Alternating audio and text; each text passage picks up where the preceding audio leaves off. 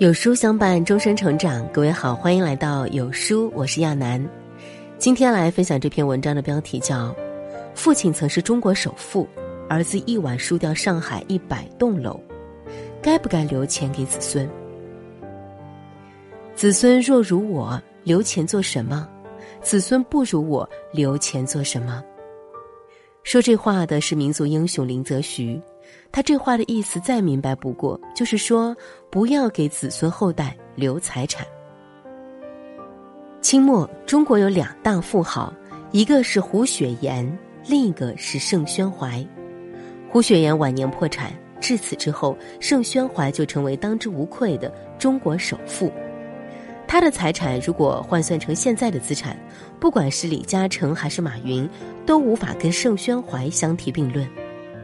一九一六年，盛宣怀去世，留给子女的资产至少高达几千万两白银。由于盛宣怀的前三个儿子都夭折了，所以盛宣怀一生非常疼爱老四盛恩仪。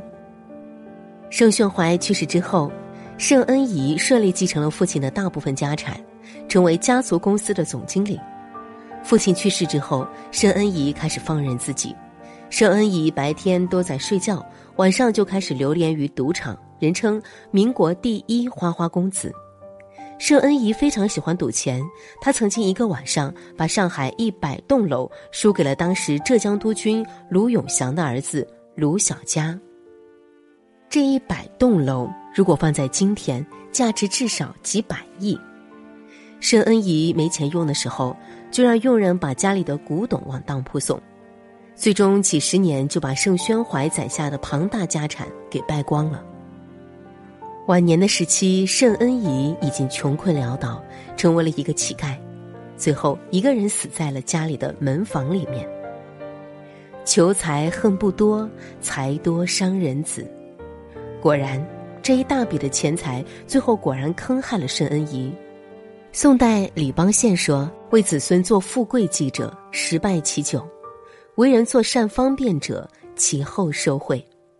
意思是留财不如留德。晚清重臣李鸿章留给子孙的财产数量相当惊人，田产、房产和当铺遍及合肥、芜湖、上海、南京、扬州等地。李鸿章的孙子李子嘉生于一九一零年，父亲死后，他与哥哥李厚甫平分了父亲的家产。李子嘉平日除了吸吸鸦片、把玩把玩女人，其他的是一概不管。他那一点三万亩良田也全权交给了庄头。流连烟花柳巷的李子嘉，在妓院沾染了梅毒，得了这病，再去妓院是不成了。于是李子嘉便将全部精力放在了赌博上。李子嘉赌钱基本不赌现金，而是直接赌田契、房契。到抗战胜利时，李子嘉的财产都被他挥霍光了，房产、田产都到了赌场、妓院。此时的李子嘉才知道什么叫穷，没地方住，没东西吃，东家吃一顿，西家蹭一顿。挨到了一九五三年时，李子嘉终于想到了一个可以投靠的人，此人正是左宗棠的孙子左巨生。昔时两人的爷爷都同朝为官，怎么说两人也都有点带故。更为重要的是，李子嘉曾借了十担米给这个公子哥。这十担米便是李子嘉最后的家产了。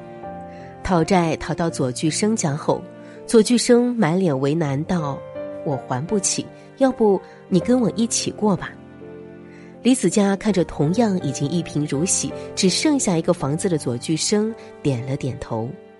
这以后，两人便在左巨生家的破屋里过着每日喝西溪粥的清贫日子。这样的穷困潦倒下，享乐惯了的李子嘉终于扛不住了，一日“啊”的一声扑腾，跳进了塘里。四十三岁的李子嘉死后，左巨生因无钱安葬，便通知其哥哥李厚甫前来收尸。此时的李厚甫也已穷困潦倒，他经常与晚清首富盛宣怀家的败家子盛恩仪一起闲逛。遗金满盈常作灾，李鸿章孙子悲剧的一生，印证了积财给子孙是留祸，积德给子孙才是留福。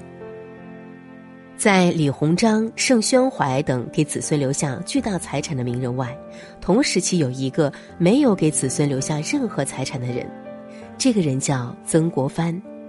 早在道光二十九年，曾国藩初为大官时，便对家人表示绝不留银钱与后人。